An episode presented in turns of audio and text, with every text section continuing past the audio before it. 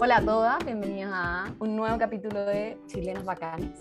Hoy día estamos partiendo uno que queríamos hacer hace mucho tiempo, que le contaba ahora a la Cristel, que es con una chilena bacán, que no es del team, al fin. y eh, estamos con la gran invitada Cristel Kobe. Y hoy día ella nos va a contar un poco más porque estábamos conversando que probablemente muchos que nos vayan a escuchar la conocen. Pero igual, eh, para los que no saben, tenemos aquí a la gran deportista olímpica que nos quiere contar un poquito más de su vida y todo lo que está haciendo. Sí, hola, ¿cómo están? Gracias por invitarme, es un placer, es un lujo.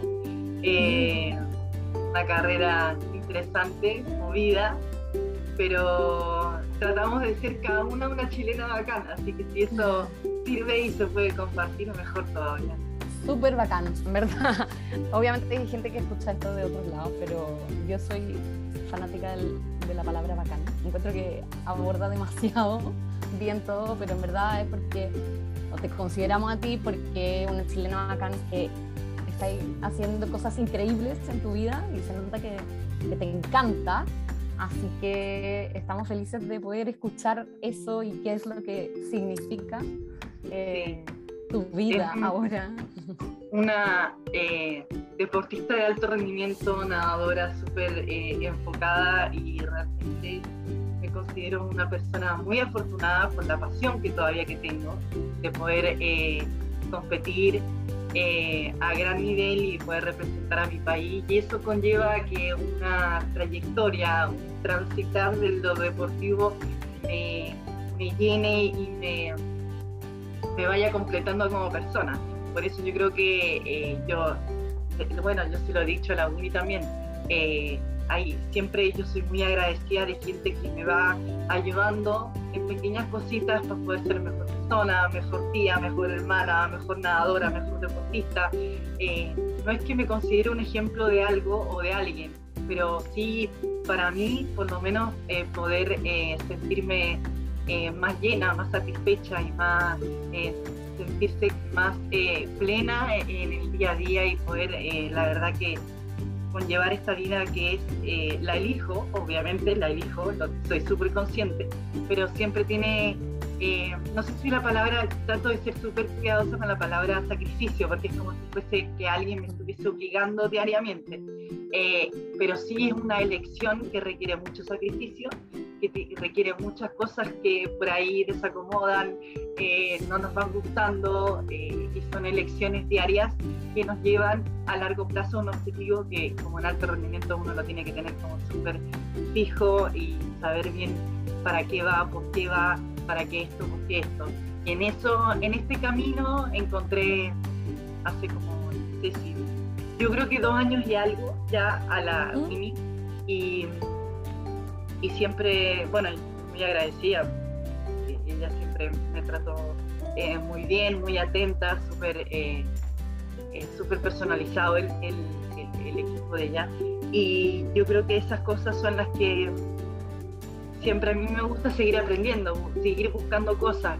En el alto rendimiento hay un, ego, un, ambiente bastante, bueno, obviamente es competitivo, eso, eso yo no lo no, se puede negar, pero sí para poder darle la vuelta yo siempre estoy tratando de buscar algún equilibrio eh, mental que te lleve a estar bien físicamente y poder estar en el, en el 100% del rendimiento. No es que estoy buscando mi mejor versión sentada y no haciendo nada, sino que es buscar la mejor, mejor versión y estar bien satisfecha, pero obviamente con, con exigencias, con objetivos y, y poder obviamente seguir representando al país de la mejor manera, que eso también lleva eh, una responsabilidad enorme.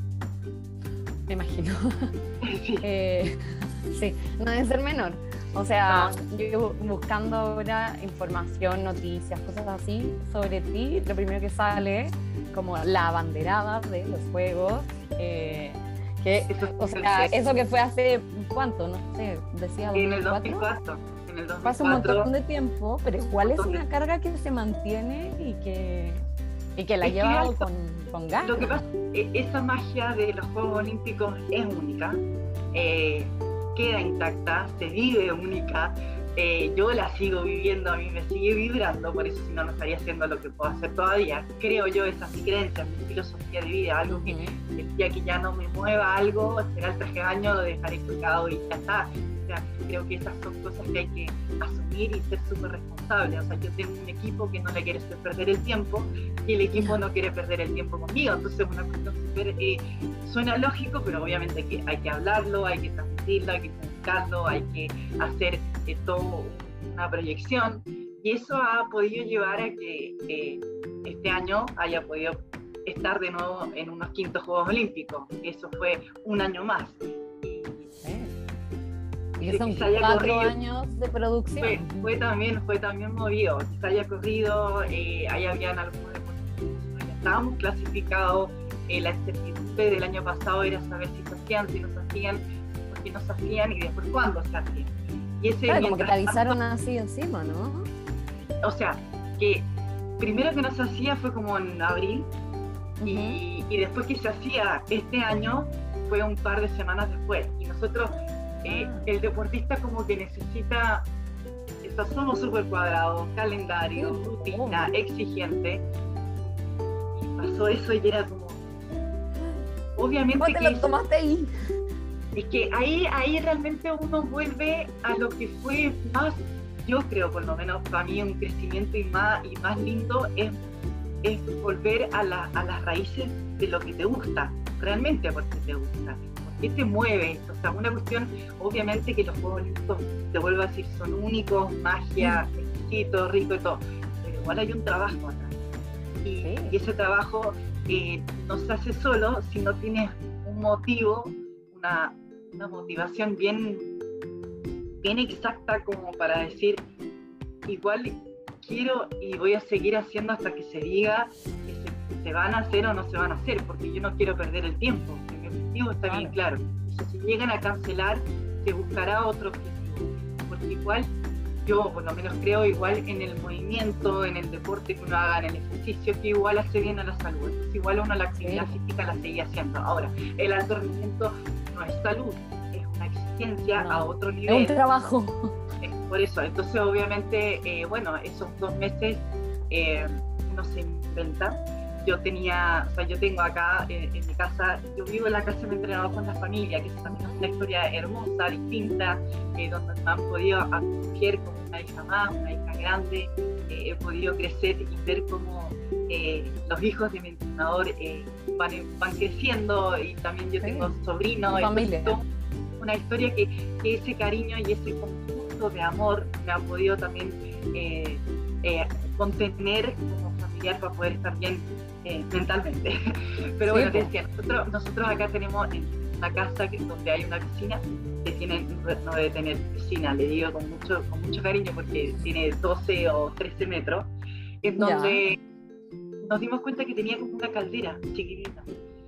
Y bueno, estamos en mes de, de abril, frío, obviamente. Eh, aparte, se hacía bicicleta, se hacía eh, ejercicio fuera del agua, pero la natación tiene algo que es muy distinto, que el contacto con el agua no es un medio común, o sea, es un medio en donde realmente eh, la sensibilidad se pierde muy fácil. Más si llevas a una nadadora como yo, que lleva muchos años contacto con el agua, cada 24 horas sí o sí está teniendo un contacto con el agua. Cuando yo termino de entrenar el en la mañana, el lunes de la mañana siempre es un movimiento y algo que se genera como nuevo, porque yo trato del domingo descansar un poco, más que nada mentalmente. Entonces, eh, yo ya llevaba tres semanas o casi un mes eh, sin tocar el agua. Era como, ¿qué está pasando conmigo? O sea, no era claro. sino que era, era distinto. O sea, yo no soy una persona que se toma más de dos semanas o más de diez días de vacaciones, pero y cuando uno vuelve, o sea, cuando yo volvía a entrenar, es simplemente tener contacto, no importa, una hora, una hora y media, no las cinco que hago al día. Entonces, bueno, nos enteramos de que había una caldera acá en la casa, eh, nosotros estábamos contenidos y, ayudados por el Comité Olímpico de Chile para que realmente pudiéramos mantenernos física y mentalmente de la mejor manera con cada una de las cosas que tuviésemos en la casa. Entonces ahí yo recibo esa, esa ayuda extra para poder arreglar la caldera que yo sabía que estaba rota, la bomba, la caldera y todo eso. Eh, se arregló en un par de días, yo recibí ese apoyo, obviamente con un apoyo también extra, eh, personal, y eh, claro, se calienta y está en una temperatura, podía meter al agua por lo menos, y con un elástico me sostenía alrededor de la piscina y me metía al agua y con eso me quedaba en el lugar. el elástico me sostenía y podía meterme en el agua. Y ahí eh, estuve casi tres semanas, casi tres semanas, un mes por lo menos con eso. Ya después acá la Federación de Córdoba eh, recibe eh, como un pedido y empuja al gobierno de Córdoba que habíamos algunos atletas que estaban clasificados a los Juegos Olímpicos y algunos atletas que están en vías de clasificarse para poder abrir, aunque sea una piscina. Y esa piscina se abrió con el protocolo y así fue desde junio, julio hasta diciembre que ya prácticamente se abrió la olímpica, y la olímpica es de 50 metros en la que normalmente competimos, y que es un centro de alto rendimiento en donde ahí entreno yo la mayoría de las sesiones, y ahí fue ya un poco más tranquilo, pero obviamente el, el periodo de junio, julio hasta diciembre eran con esos protocolos, éramos muy pocos, entrábamos, salíamos, pero ya podía entrenar dos veces al día.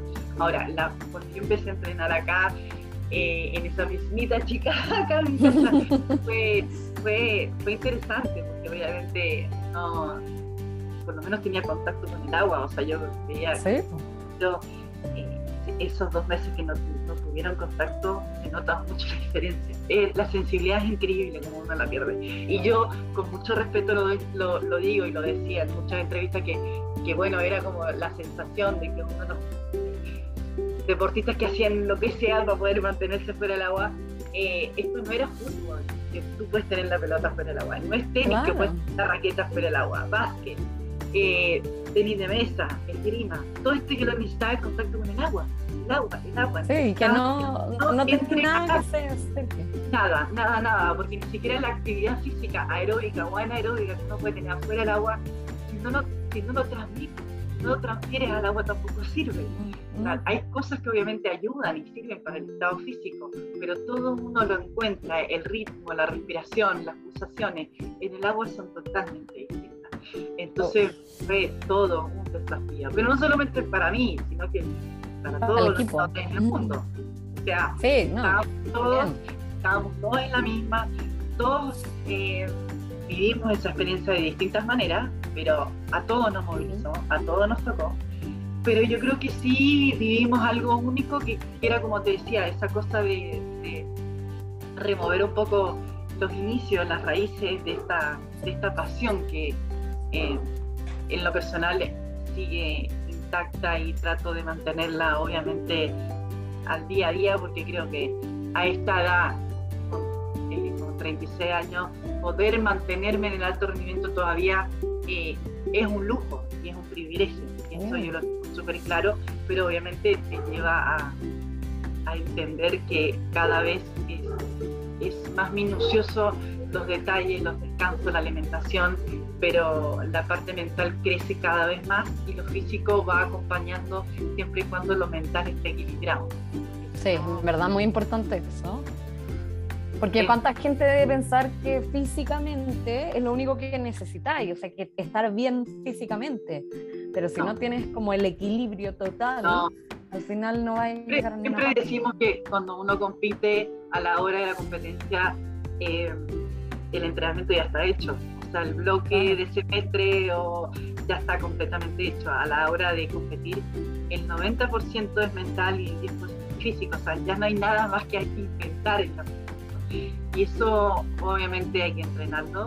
Entrena eh, de distintas maneras, cada uno tiene su distinta forma, cada uno se adapta de distintas maneras, pero sigue siendo algo muy, para mí, muy rico todavía poder eh, hacer lo que me gusta, disfrutarlo y competir en estos eh, super mega eventos como Juegos Olímpicos, Mundial o Juegos Panamericanos. sigue siendo soy repetitiva en eso porque de verdad es, lo que siento. Es un privilegio, un lujo. Para mí sigue siendo todavía un lujo, un privilegio.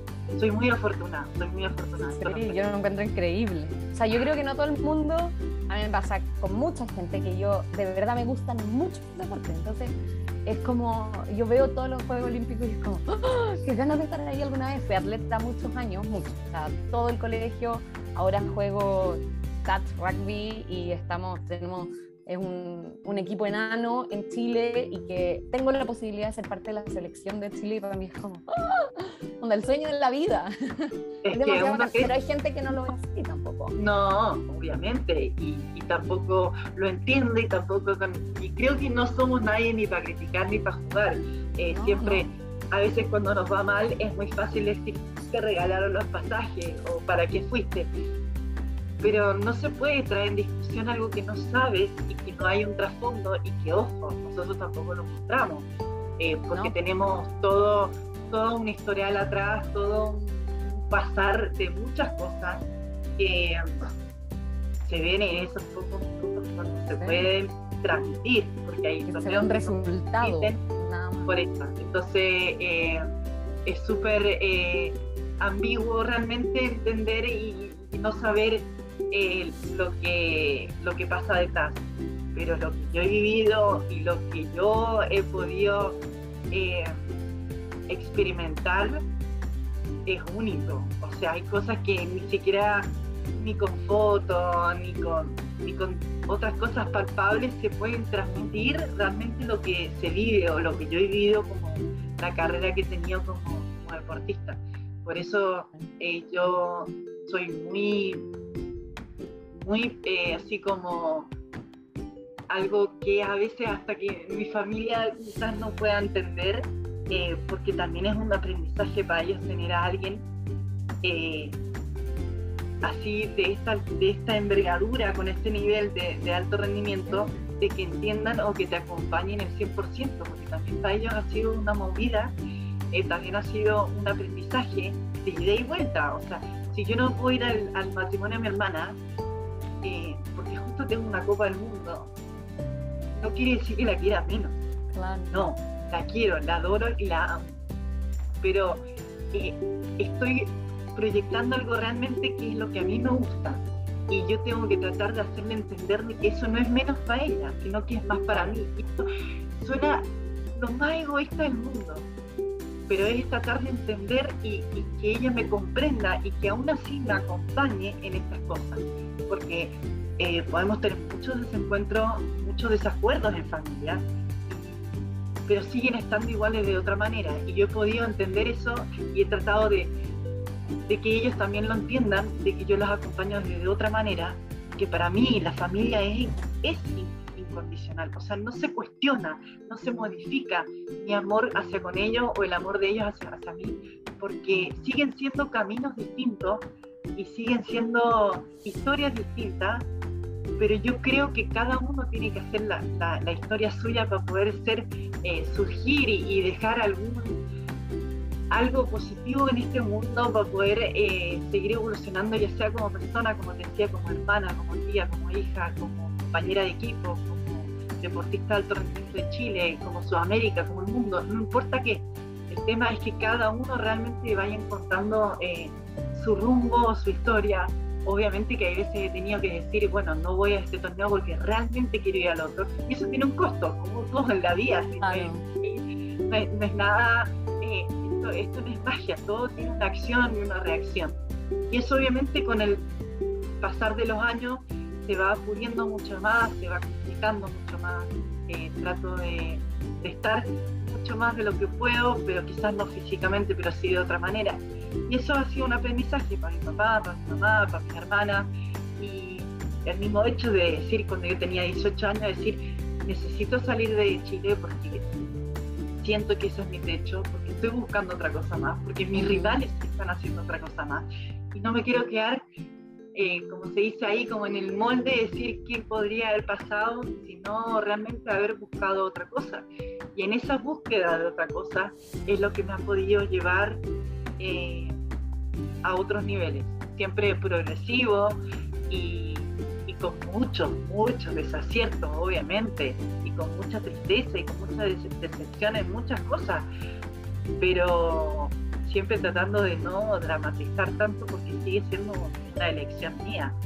Y creo que cada, cada resultado por ahí, eh, obviamente que nosotros somos muy autoexigentes, muy autocríticos, sobre todo yo, eh, pero después, bueno, después vienen los baldes de agua fría y uno se calma y entiende el proceso y después viene el porqué y tratar de arreglarlo para el siguiente objetivo. Y así se ha podido construir eh, una carrera bastante sólida y, como te digo, con muchas frustraciones, pero no, pero no como algo no algo tan negativo. Lo que pasa es que por ahí estamos expuestos a algo que requiere eso, que se pueda analizar o explicar o juzgar. Pero para ahí está tu equipo que te tenga que contener, el equipo también obviamente está la familia, está, está la persona que tú quieres que esté, o sea, el, el, el equipo o el círculo íntimo, por suerte es cada vez más pequeño para que sea más práctico y más fácil, porque mientras más bla bla, eh, eh, no, más complicado. No, no, no, suma y no colabora, y eso obviamente eh, es fundamental también. Pero Todas esas cosas son como backstage, así como de atrás que uno va haciendo. Que no las va sabiendo nadie.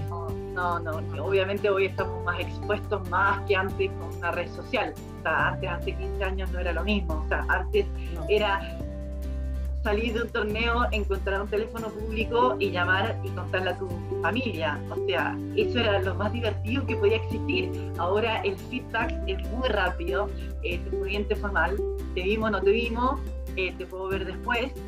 Y eso también, bueno, uno se va moldando y es otra realidad, pero antes era llegar a un hotel, contar el número, el nombre del hotel y el número... Que te contesten o si, y si tú no estabas, te mandaban un fax en la familia, o sea, era como totalmente distinto, porque no, no existía. Entonces, obviamente, hoy tenemos otras herramientas que yo, eh, obviamente, que aplaudo y que me parecen fantásticas porque seguir evolucionando, pero obviamente tiene una cuestión atrás que, estamos más expuestos y que estamos eh, desde otro punto de vista con unas críticas que, bueno, pueden ser constructivas como también pueden ser destructivas. Eso también sigue siendo una, un aprendizaje y una mirada de cada uno. Pero yo creo que es válida y es lo que eh, por ahí a la gente en estos juegos se dividió distinto desde ese lado, porque era tanto lo, lo cibernético, mucha gente que no, podía ir, los estadios vacíos era como... Raro, que no hubiera ruido. Era, era raro, era solamente los deportistas, los atletas, y era como, wow, pero no es que modificara tanto, eh, así como en la tele igual uno lo ve de otro lado, pero en vivo era como distinto. Eh, en, la en la eliminatoria es una cuestión, en las finales otra.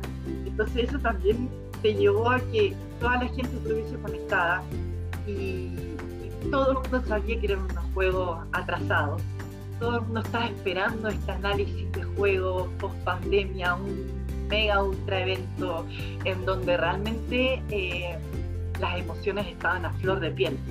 Entonces era cualquier cosa una emoción. Yo creo que eso se trató de disfrutar y eso es lo que tratábamos de, transmitir, porque realmente eh, había sido mucho el desgaste mental que se había hecho, tanta ilusión, tanta, sí, por ahí tantas eh, eh, imaginación de cómo iba a ser, qué iba a ser, que eso te llevó a, realmente post juego olímpico de un, estrés, que no te das cuenta, tú dices, bueno, yo estoy acá, ya está, ya está, pero todo lo que tuvimos que vivir durante los juegos, después también, por lo que me contaba, ¿eh? Eso también, pero todo lo que teníamos que vivir durante los juegos eso de estar testeado todos los días, cuidándote todos los días, ver eh, en qué zona podías estar o no. Eh, si no recibías ningún mensaje era que estaba todo bien y que no te, tenían que aislar. Entonces era todo un estrés que en el momento lo asumes y dices, ok, esto es así, hay que vivirlo así y, y te vas amoldando. Ahora, cuando termina, terminan los juegos, no, no, no nos podíamos mover, o sea, era como un relaje decir, ya está. Y después vino lo mío personal, el tema mm. de, los viajes, el cambio de vuelo, otro vuelo, otro vuelo, una, una, cuarentena en Chile que no iba a ser, otra cuarentena acá en, en, Argentina, que se me hizo como 20 días de cuarentena que no lo tenía planificado.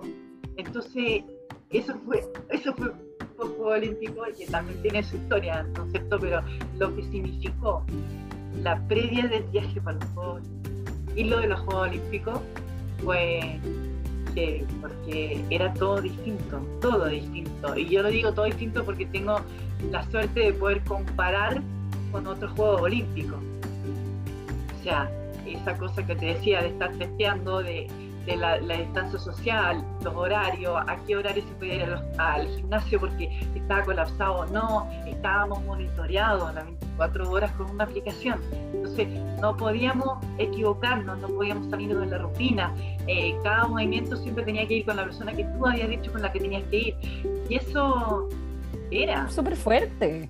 Es era, era, era una historia así. Entonces, por eso se, se vivió y se vivió los Juegos Olímpicos así como, ¡ah! era como... era mucha emoción por todos lados. Sí, mucha emoción, mucha emoción. Y, también en lo personal había una cuestión distinta en estos Juegos, que había una prueba olímpica mía que antes no estaba.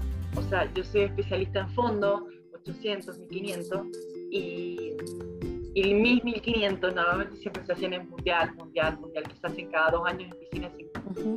Y estos Juegos Olímpicos eran la primera vez que se hacía 1500 mujeres y los 800 hombres, así como igualdad, en todas las pruebas, algo que nunca se había hecho. Y haber podido competir los 1500 en los Juegos Olímpicos también era algo Ay, te juro que me da piel de galleta. Era así, era, era, era algo exquisito de poder vivirlo. Y eso, eh, eso, es lo que yo, trato, de que mi experiencia realmente llegue a eso, que te pase eso, porque es lo que a mí me pasa. Que esa cosa de, qué rico lo que a mí me pasa, y si yo lo puedo transmitir, eso para mí ya no, no, tiene precio. O sea, que te haya podido llegar y transmitir lo que a mí me emociona y lo que a mí me vibra y me pone bien de gallina, aunque sea un segundo, te llega es impagable, ¿no? Es impagable. Poder eh, realmente, aunque sea un cachito de tu vida que te haya llegado, algo que a mí realmente me, encanta, eso me encanta. Entonces, eh, esas cosas a mí las agradezco infinitamente. Qué rico, yo lo encuentro bacán, porque al final todo tu, tu trabajo diario de todo, de, o sea, de, al final hasta lo que comí, influye en algo más y que Todo. estoy tan feliz con eso, lo encuentro increíble. Hay mucha gente que como que no puede llegar a pensar no en puede, su vida no encuentra, Yo creo que no encuentra ese, ese, horizonte o esa situación, porque yo, yo eh, soy un poco más eh, afortunada y expuesta y por eso quizás mi nombre es un poco más relevante. Pero una persona panadero, para mí le pasa lo mismo. O sea, a las 4 o las 5 de la mañana se levanta para poder hacer mejor el, la marraquita más rica. Y si eso no lo transmite, no te llega. Si no, no va siempre la misma panadería, la marraquita o el cachito o lo que sea. Y, y, te vuelvo a decir, o sea, yo hago algo que por ahí está un poco más con exposición. Pero yo no soy la única que me levanta a las 4 para poder realmente tener un resultado o un objetivo algo que te mueva a realmente tener una, focalización para que realmente te sientas satisfecho contigo mismo. requiere trabajo, requiere dedicación, requiere proyección, requiere equipo, requiere un montón de detalles. Obviamente ayuda económica, física, nutricional, mental, emocional, eh, todo eso pero no es que yo sea eh, tocada con una varita para poder, realmente eso se construye, se busca y tiene toda una historia y toda una, una cuestión atrás que es, eh, lo hace único, porque es único obviamente, pero cada uno lo podríamos hacer y construir y, equivocarnos y a veces se nos demora todo y tratamos de ir buscando nuevo, pero esos son las, yo creo que esos son los aprendizajes de la vida cotidiana. Lo que pasa es que por ahí con el deporte se ve un poco más. Claro, es más pasional quizás. Pero igual, tú, Cris, ¿tú siempre sentiste así a lo que ibas? Eh, no sé desde qué edad partiste nadando, pero... Mira, yo, por suerte, yo creo que una de las cosas, digo por suerte, y obviamente todo es por algo, pero eh, eh, se inicia mi inicio como nadadora es porque a mí me gusta, o sea, yo ni siquiera cuando tenía 6, 7, 8 años, ni siquiera me gustaba competir. O sea, era realmente que a mí me gustaba estar en el agua eh, y estar con mis compañeros en el agua y disfrutar en el agua y a la hora, a la hora de competencia yo no quería competir y tampoco empecé ganando, no era la, la mejor de las mejores. O sea, yo hasta los 15 y 16 años no ganaba pruebas mías tenía dos o tres rivales que hacían lo que querían conmigo en el agua. O sea, si me querían ganar por 10 metros, me ganaban por 10 metros. Si me querían ganar por un metro, como para sentirme menos, menos atrás, me ganaban por un metro. O sea, hacían lo que querían. Eh, pero obviamente yo seguía creyendo porque en la natación hay algo que es muy exacto que son los números. O sea, hay una prueba que tiene tantos metros y tiene y es un número, o sea, tiene un 800, uno hace tal número, es un resultado en, la próxima vez tú mejoras o no mejoras. Eh, eso, eso se ve y eso es matemática. Y eso tú lo tienes que llevar, eh, lo transmites y lo tienes que llevar al entrenamiento. Entonces, si tú no evolucionas en el entrenamiento, automáticamente eh, se ve en el resultado final que estás buscando un objetivo 6 a 8 o 9 meses.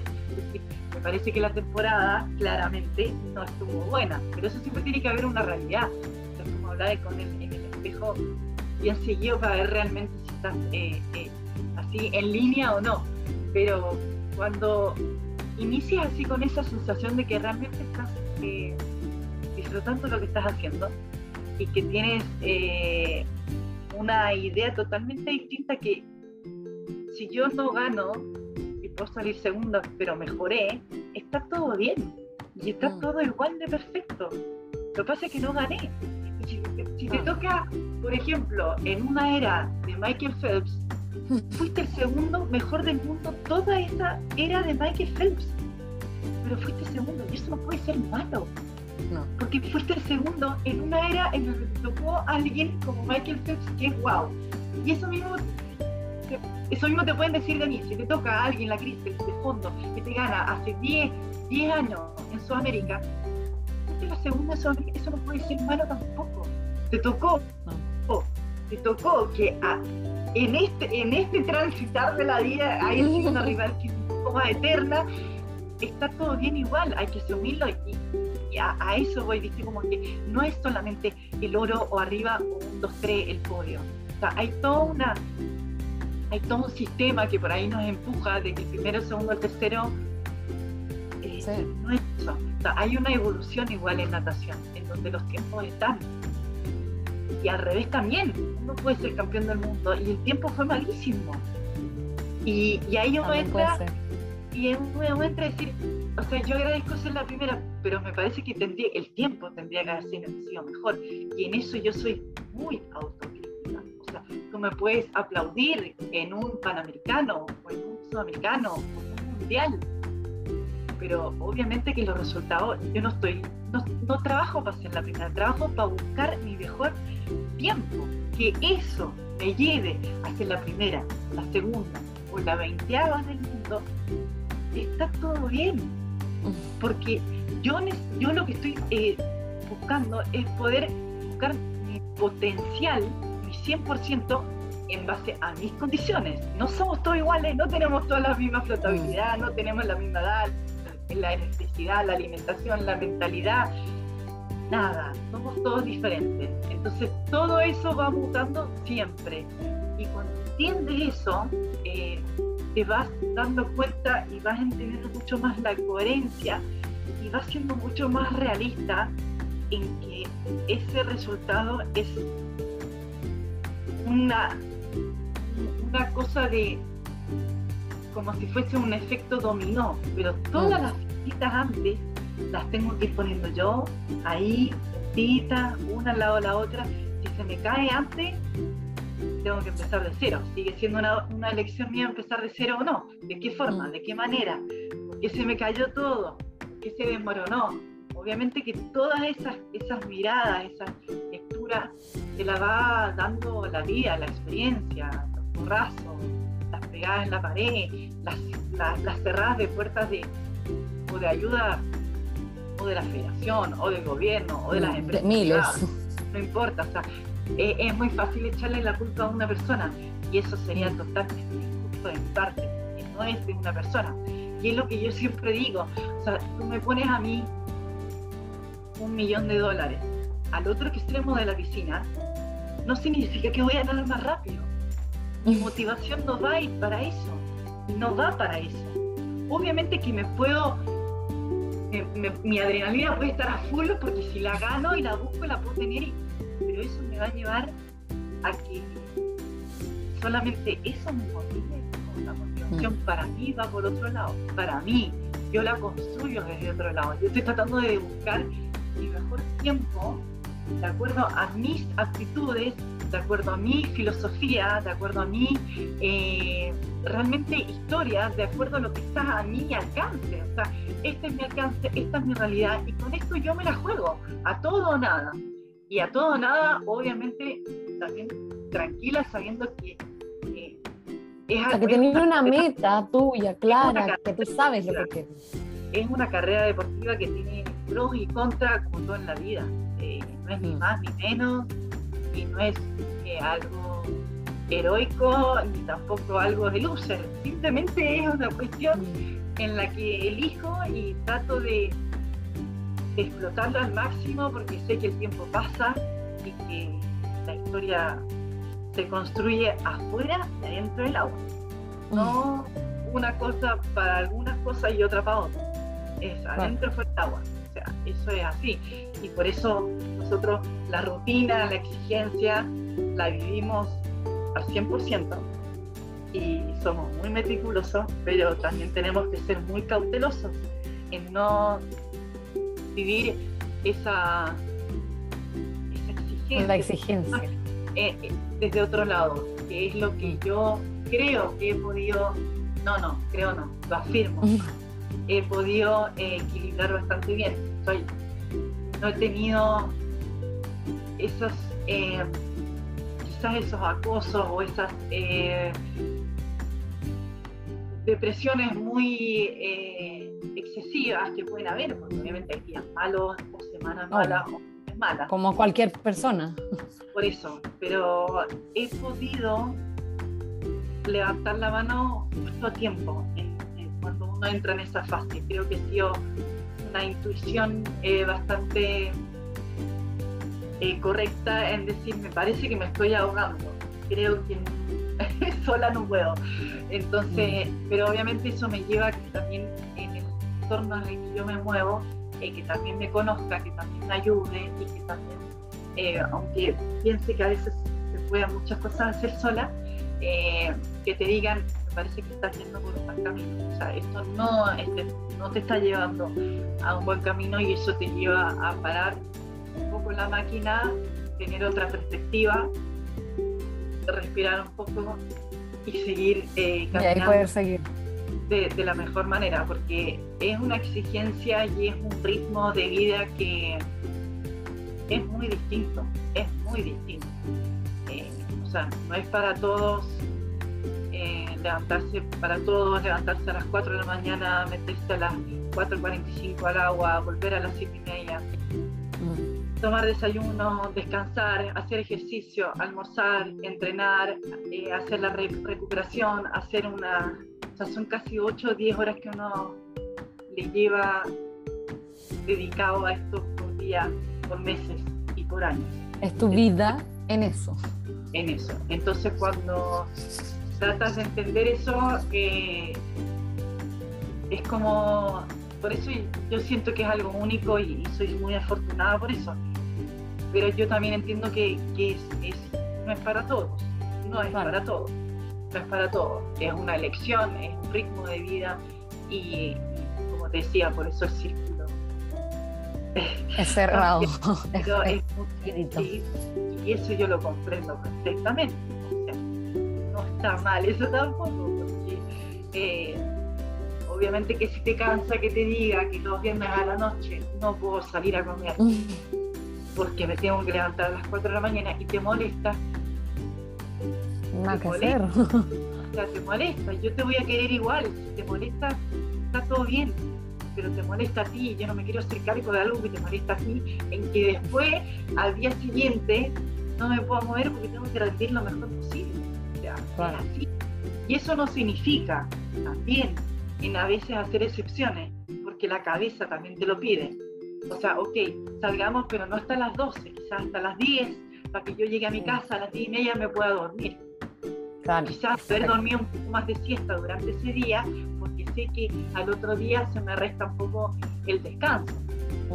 Y en esas cosas, el ser, como te digo, buscar un equilibrio, ser lo más honesta posible, ser lo más coherente posible para poder ser eh, eh, más eh, para poder llevar la línea.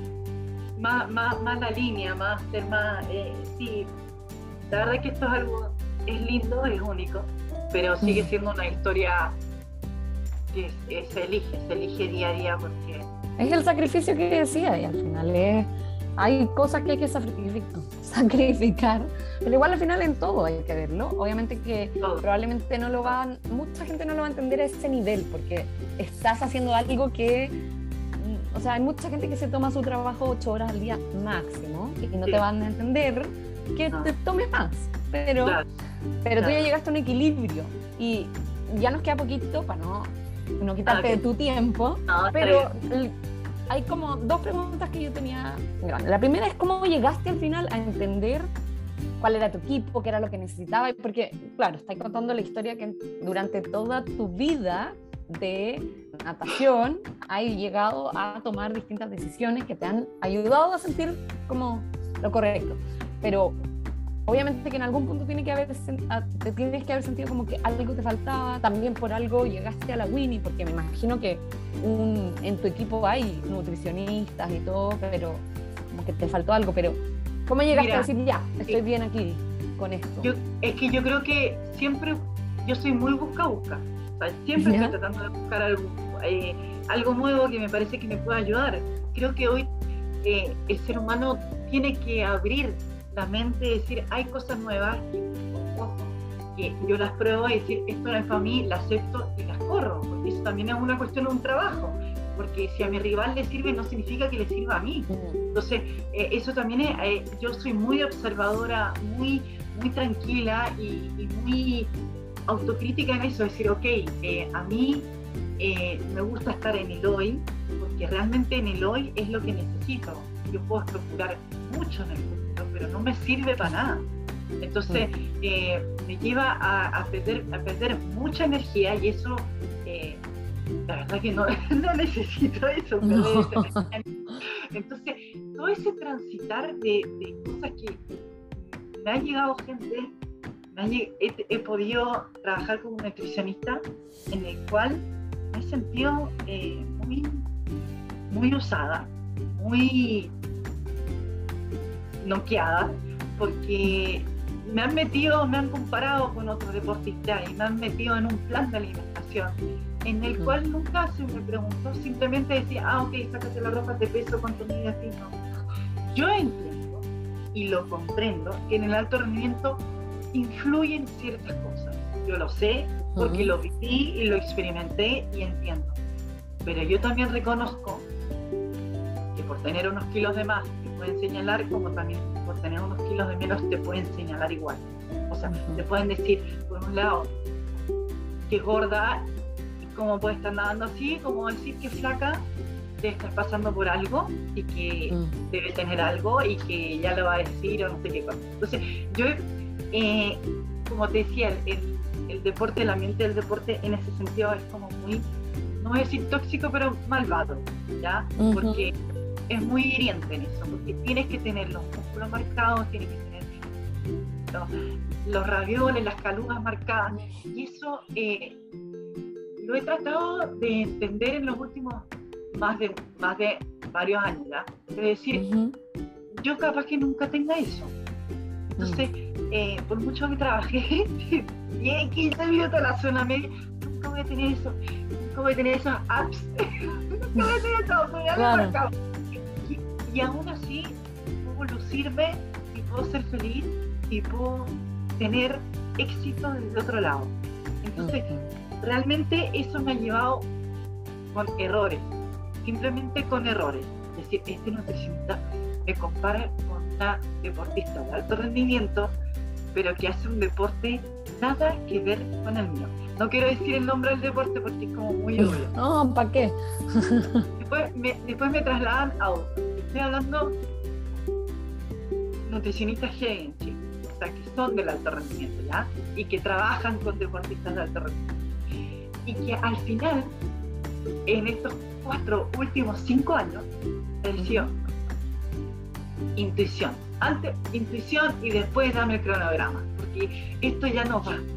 O sea, mm. no puede ser que cada alumna me esté expresando ver cómo estuvo el fin de semana y, y no me suma, simplemente me mataba la cabeza y me mataba la cabeza. Y, y es como, es, y, y nosotros, es decir, tenemos la talla justa para el traje de baño justo.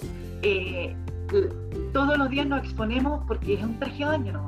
O sea, es una exposición, no estoy hablando que esté bien o que esté mal, es una exposición. Es un deporte de contacto en el que uno está tapado y quizás puede pasar más piola, no lo sé. En la natación, no, uno está expuesto y uno lleva a veces la toalla hasta el último momento antes de tirarse al agua o no. Entonces, todas esas cosas, eh, todo ese bullying, llamémoslo, eh, yo lo viví desde muchas maneras, desde muchas maneras. Y no solamente con el peso, sino lo corporal, o por ser mujer, o por, o o por mi altura, o por mis papás que son profes de educación. Siempre va a haber algo. Siempre va a haber algo. Entonces, cuando te das cuenta que siempre va a haber algo, te tienes que crear una burbuja de decir, para, eh, ¿qué está pasando con los otros si ni siquiera sé lo que está pasando conmigo? O sea, eh, calma un poco, respira y fíjate que esto no va por ahí, no va por ahí, no va por ahí. Entonces cuando eh, empiezo a cachar eso, obviamente, o, empiezo a hablar, o empiezo a, a buscar más información, que el tema de Internet es increíble porque ya no solamente tienes que esperar que la edición de un libro sea eh, físico, sino que también lo puedes tener eh, ahí virtual. Entonces, eso te hace, a mí eso me lleva a que pueda seguir aprendiendo. Porque, ojo, yo terminé el colegio y nunca fui a una universidad. Y eso también fui señalada. Y soy señalada, bueno, no importa si para bien o para mal, pero sigue siendo señalada. Eh, mm y, cuando yo empiezo a, a, así, empiezo a recibir esa cuestión de decir, bueno, ¿y para cuándo vas a estudiar? yo sigo estudiando, pero no de esa manera. Yo nunca vi, en, en, ese entonces era la PA o la PSU, nunca la vi. No tengo idea de lo que es, no sé qué es estrés, pero tampoco vosotros saben lo que es historia. Entonces, eh, obviamente que puedo ser señalada porque estoy eligiendo otro camino. Y eso en todas las facetas de cualquier cosa que uno se exponga y que uno elija va a ser señalado. Entonces, cuando vas entendiendo eso, vas así como sacando, y obviamente que yo tengo que tener un equipo que me ayude, que me, me, equilibre en un montón de cosas, pero sigo la materia prima sigue siendo eh, yo, mi cuerpo, mi físico, mi vida, eh, ganas, mi, mi, hueso, todo, todo sigue siendo lo que yo voy sintiendo. Entonces, eh, eso es un aprendizaje, como te digo, es chocar con la persona incorrecta, volver, chocar con la persona incorrecta, volver. Quizás uno choca con la persona correcta de un periodo, después de ese periodo. Ya no es correcto, pero no es igual yo agradecía de haber podido encontrar a esa persona y agradecía haberme chocado con esas otras personas que me hayan señalado, que me hayan criticado, que me hayan burlado, que me hayan ocultado las cosas, no importa, igual tienes que ser agradecido, porque si no, no podría crecer, no podría darme cuenta de muchas otras cosas. Y creo que en eso eh, sigo creciendo, sigo estando, tratando de estar lo más abierta posible, porque cualquier cosa que uno vaya encontrando puede ser una piedra para caerse o quizás una piedra antes de darse cuenta y la puedo mover. Eso uno va aprendiendo, tratando de aprender o de estar más atento día a día. Buenísimo.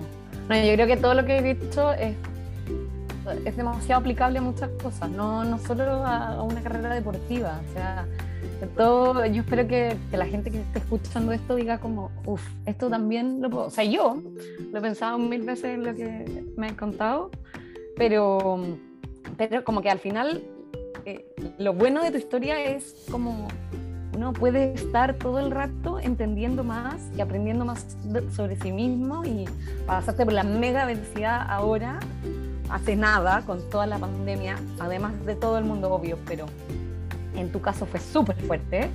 Eh, y como que qué rico poder escuchar que aún así, con lo difícil que debe ser tu vida con este nivel, porque me imagino que estás a otro nivel, eh, estás demasiado feliz, me encanta. Como todo el rato estás transmitiendo que esto te encanta, que es una pasión, que lo así con ganas, que hay cosas malas y hay cosas buenas, pero que, que se va más adelante todo el rato. Eso lo encuentro muy, muy, muy rico. Sí, y eso me pasa, o sea, eh, hasta una competencia que fue hace dos semanas atrás, que no me gustó el tiempo y, llegué al camarín y, me puse a llorar y digo, no puede ser, ¿cómo puede haber ido tan mal? Y eso fue 10 segundos después, digo, estoy con el traje de baño, estoy con la gorra de Chile, ya está. obviamente que en ese momento no estaba estresando, aunque en ese momento me di cuenta que había clasificado al mundial el próximo año. Pero en ese momento no, no, me gustaba la marca y no me gustó la marca, no me gustó cómo, cómo lo hice, porque soy muy autoexigente, muy autocrítica, pero me tengo que dar ese espacio de, llámalo como sea, rabieta, pendejada, eh, no importa que sea, o sea, no importa. Pero después tengo que buscar el equilibrio y entender, ok, esto era cinco minutos de llanto sola en el camarín, nadie se dio cuenta, no pasa nada, y no importa si alguien se hubiese dado cuenta, porque también está, es válido. Eh, pero después decir, cuando yo tenía 13 años en la competencia, y me saco la gorra y está mi nombre, o sea, mi apellido, eh, y te das cuenta de decir, qué lujo. Todavía qué rico. Es exquisito, es exquisito. Y aún así, habiendo tenido esa dramatización, esa, exageración, que, que por no, pasarlo mal un rato. Y decir, bueno, está bien. Y, después de comentarle a mi y me pregunta, ¿por, qué tienes los ojos ¿Por qué estás mirando? Es que, es que me cargó la marca. Y si recién estamos entendiendo, bueno, me cargó la marca. Y ahí eh, como que uno eh, quiere poner todo, todo, años, 20, 25 años en un momento. Y ahí es cuando uno tiene que realmente tener la fortaleza y decir, no exagere. Pero eso tiene que ser exacto, porque si quedo ahí, es cuando uno empieza a, a buscarle todo lo ultra negativo y va. Y hay que subir también eso. Te puedes hundir. No es, no es para eso, no queremos que sea para eso, no trabajamos en equipo para que sea eso puede pasar, sí, pero no quiero que pase tanto de nuevo. Eh, para eso eh, hay que seguir buscando quizás otras herramientas para que eh, no se gaste energía en ese momento en de esa manera. Pero también existen esas cosas, o sea, también pasa. Y, te digo que es algo diario y muy, muy, fino, súper. Pero aprendí a trabajar ya tratando día a día. Cris, no te quiero quitar más tiempo. Pero cuéntanos un poquito, poquito, poquito, ¿qué se viene ahora? ¿O cuáles son los planes por último? Mira, nosotros ahora tenemos en febrero eh, Nacional Argentino, después nos gustaría ir a Brasil en abril y después en mayo el Mundial, el Mundial que es en Fukuoka, en Japón, y después el segundo semestre tendríamos los Juegos de Sur y los Juegos Bolivarianos, que ahí también son torneos importantes para el, para el Comité Olímpico. Y ya después, el 2023, eh, el gran torneo que se hace Panamericano en Chile, que es una, ventana, una puerta que queremos aprovechar muchísimo. Y ya después, si eso, no sé, si llega a París. no, ya queda un montón ahí. Pero queda un montón. La verdad que eh, ya para el Panamericano, para mí, ya es un montón. Y además que esté ahí, o sea, acá.